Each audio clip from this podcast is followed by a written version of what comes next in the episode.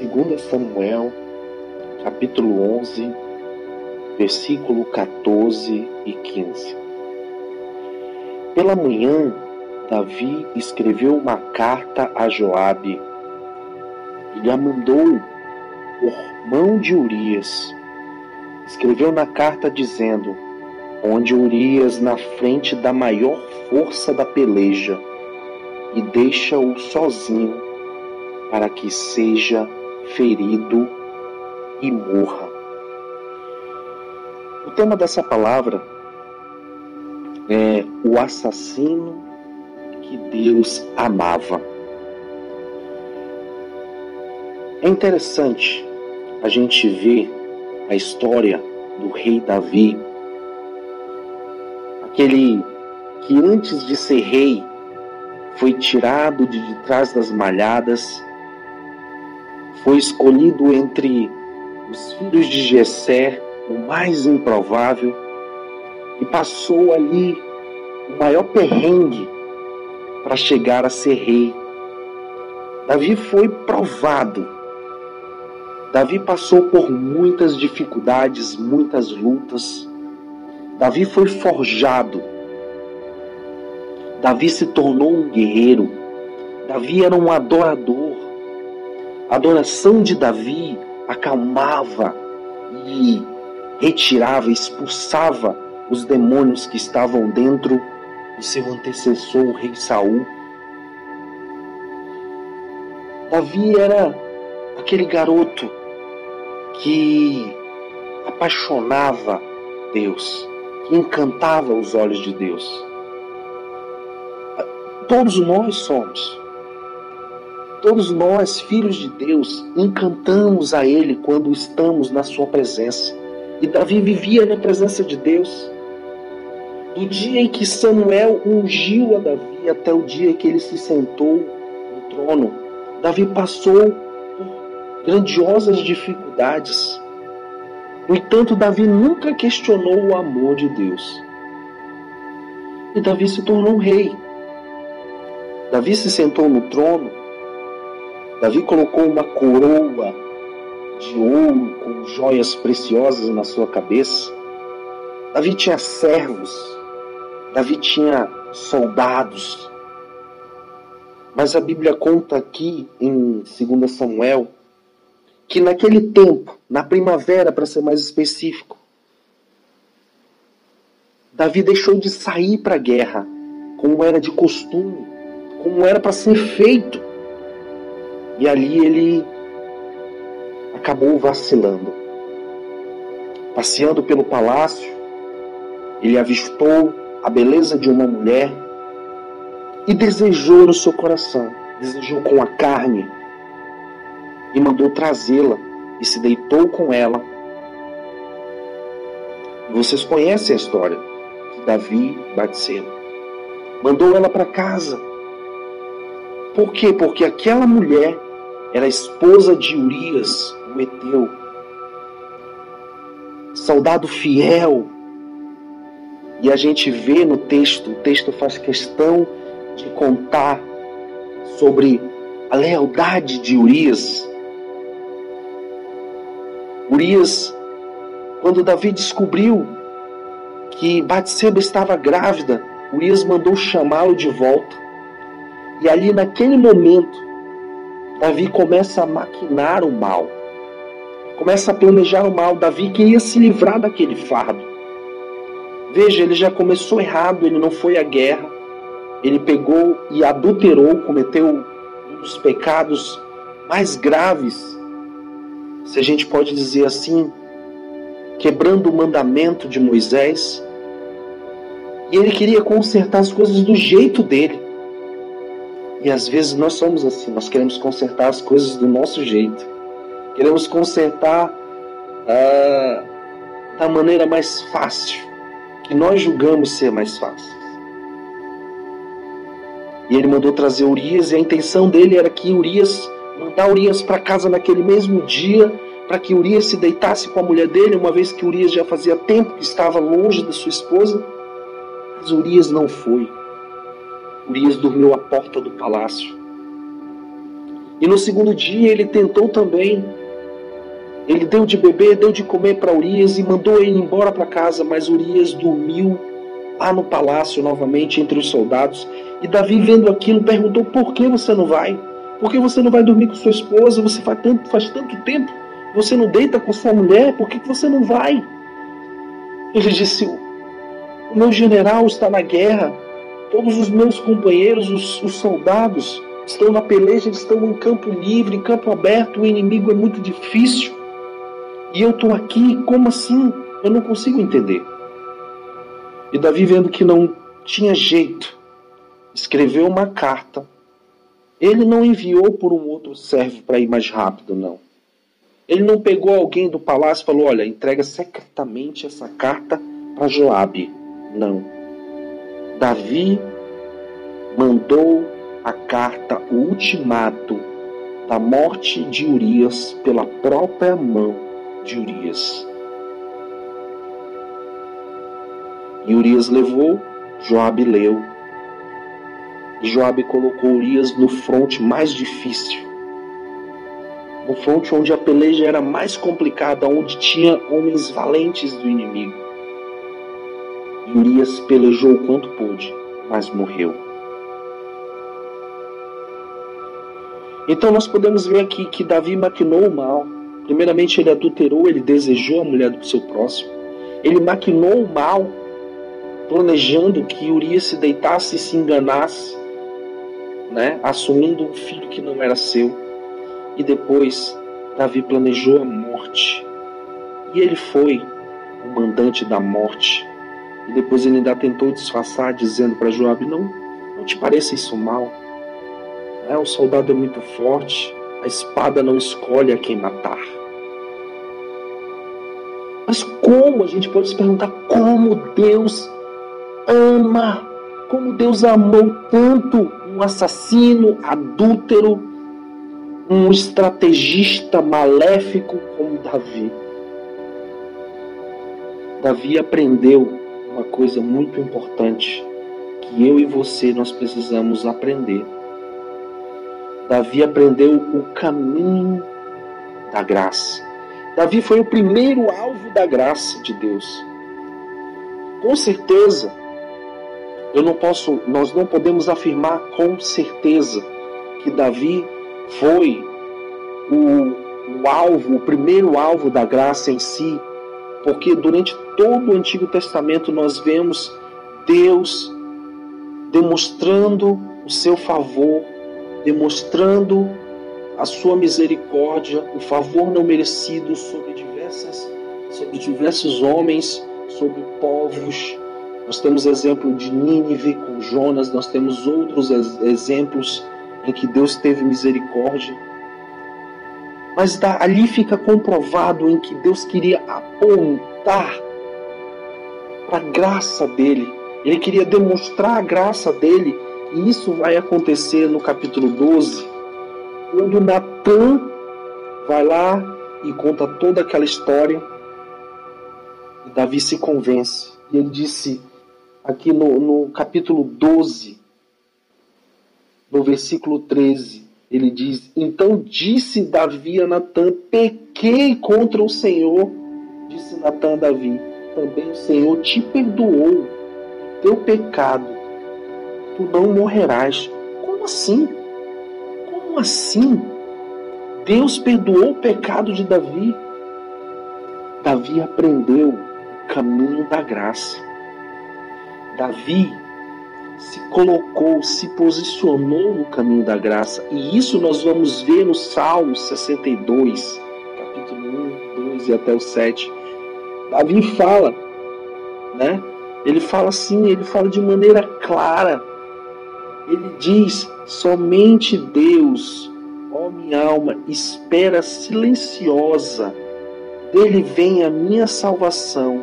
Só Ele é minha rocha e a minha salvação e o meu alto refúgio, não serei abalado. Davi aprendeu com Deus o caminho da graça. Ah, Jean, quer dizer que agora nós podemos cometer todo tipo de atrocidade, todo tipo de pecado e Deus vai nos perdoar. Não é bem assim. Não é bem assim. A verdade é que Deus, ele usou o exemplo de Davi para apontar para Jesus. Há uma ligação muito espiritual e muito simbólica nessa história. Davi foi o primeiro rei e sacerdote, e a gente vai ver em Apocalipse que Deus, ele quer, ele separou para si reis e sacerdotes. Ele nos chamou de reis e sacerdotes, né? Quando diz aqui em Apocalipse no capítulo 1 e no versículo 6, e nos fez reis e sacerdotes para Deus e seu Pai. A Ele a glória, o poder para todos sempre. Deus nos separou como reis e sacerdotes. Veja bem, Saul era só rei. E no Oriente, naquela época, os reis eram apenas reis, eles não eram sacerdotes. A gente sabe que existiam os sacerdotes, os sumos sacerdotes, para oferecer sacrifício. Mas Davi foi o primeiro rei sacerdote. Ele ofereceu sacrifícios aceitáveis a Deus, sacrifícios agradáveis a Deus. E Deus te separou para ser rei sacerdote. Ele estava apontando para Jesus quando ele disse que Jesus viria. E Jesus veio como rei e sacerdote. E a gente pode ver isso em, em Hebreus. Que Jesus era sumo sacerdote segundo a ordem de Melquisedeque e o Senhor e, e que Jesus era rei e que ele iria oferecer um sacrifício maior, o seu sacrifício que não precisaríamos mais oferecer sacrifícios carnais, sacrifícios como animais. Ele se colocou como ovelha muda perante aos nossos, aos nossos adversários, aos seus adversários. E ali o que aconteceu com Davi, a graça que se derramou sobre Davi, a Bíblia conta que Davi se prostrou depois de Natã, ele se vestiu de panos de saco, ele não queria que o filho em que Batseba estava grávida morresse, mas ele também queria o perdão de Deus. Davi era um homem quebrantado. Davi era um homem apaixonado por Deus. Davi era um homem que ele entendia que precisava quebrantar o seu coração e a Bíblia diz que Deus não resiste a um coração quebrantado e contrito. Ele não resiste a um coração quebrantado, um coração despedaçado, um coração arrependido. E Davi sabia se arrepender. Davi sabia se arrepender. Davi foi sim assassino, foi sim adúltero, cometeu tantos pecados, mas até hoje Davi é lembrado como um homem segundo o coração de Deus. E a Bíblia fala que Jesus é a raiz de Davi, foi de lá que Jesus veio. E Davi oferece sacrifícios. Davi oferece sacrifícios. E a gente vê isso em 2 Samuel, no capítulo 24, quando ele diz: E Gade veio naquele mesmo dia, e Davi disse: Sobe, levanta o Senhor a na era de Onã, o Jebuseu. Davi subiu conforme a palavra de Gade, como o Senhor lhe tinha ordenado. E olhou Araúna e viu que vinha para ele o rei e os seus servos. Saiu, pois, Araúna inclinou-se diante do rei com o rosto em terra. E disse: Araúna, por que vem o rei, meu senhor, ao seu servo? E disse: Para comprar de ti esta eira, a fim de edificar nela um altar ao Senhor para que este castigo cesse de sobre o povo. Então disse Araúna a Davi: Tome e ofereça o rei meu senhor o que bem parecer aos seus olhos. E eis que os bois para o holocausto, os trilhos e os aparelhos dos bois, a lenha, tudo, tudo isto deu Araúna ao rei. Disse mais Araúna ao rei: O Senhor teu Deus tome prazer em ti. Porém, o rei Davi disse a Araúna: Não, mas por preço justo te comprarei porque não oferecerei ao Senhor Deus holocausto que não me custe nada. Assim Davi comprou a eira e os bois 50, por 50 ciclos de prata e edificou ali Davi ao Senhor um altar e ofereceu holocaustos e ofertas pacíficas. Assim o Senhor se aplacou com a terra e cessou aquele castigo de sobre Israel.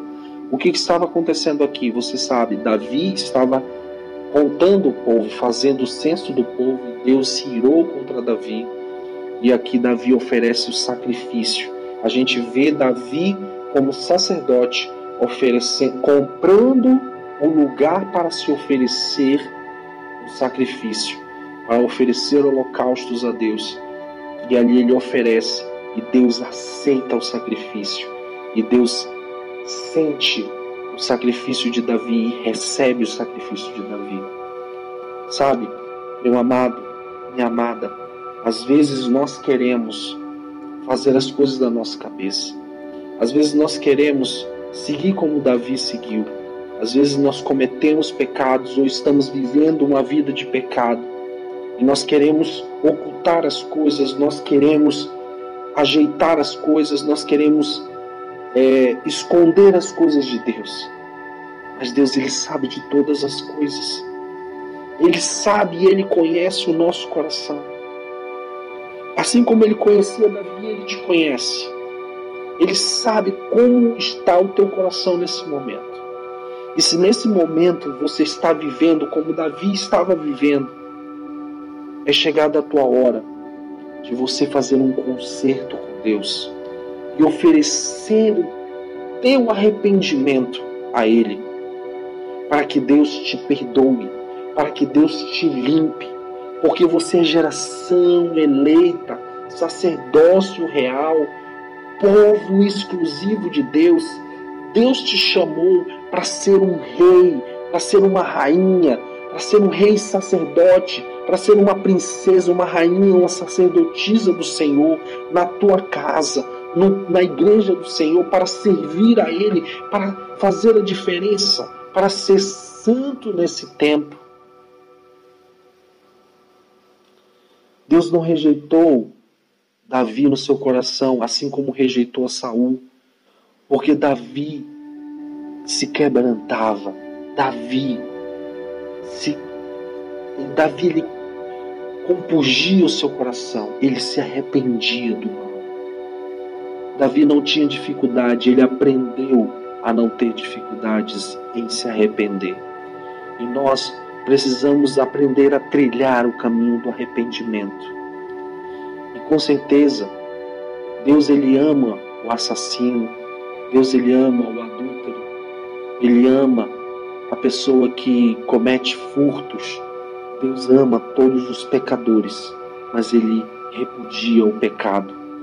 Deus ele chama o pecador para perto, mas ele quer que o pecador se limpe, que troque suas vestes e seja completamente transformado. Você quer ser transformado hoje? Então, curve tua cabeça, onde você estiver ouvindo esse áudio, que Deus possa demonstrar para você o amor. Mas, primeiramente, demonstre a Ele todo o teu arrependimento e o teu coração contrito e quebrantado. Não endureça teu coração para o Senhor. Deixa que Ele fale com você e te perdoe e te limpe e mostre um caminho de prosperidade e de transformação e perpetue a tua geração, assim como perpetuou a geração do rei Davi. Lembre, você é rei sacerdote. Isso fala em Apocalipse.